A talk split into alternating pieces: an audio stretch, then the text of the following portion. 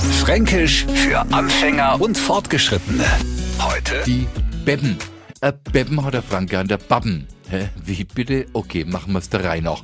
Die Babben ist klar der Mund und da bildet sie oft einmal die Bebben.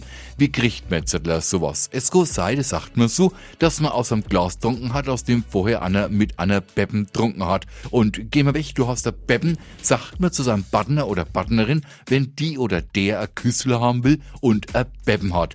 Der Nicht-Franke fragt jetzt logischerweise, von was spricht der Mann? Also jetzt Hochdeutsch für alle.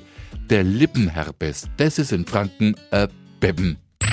Fränkisch für Anfänger und Fortgeschrittene. Täglich neu auf Radio F und alle Folgen als Podcast auf radiof.de.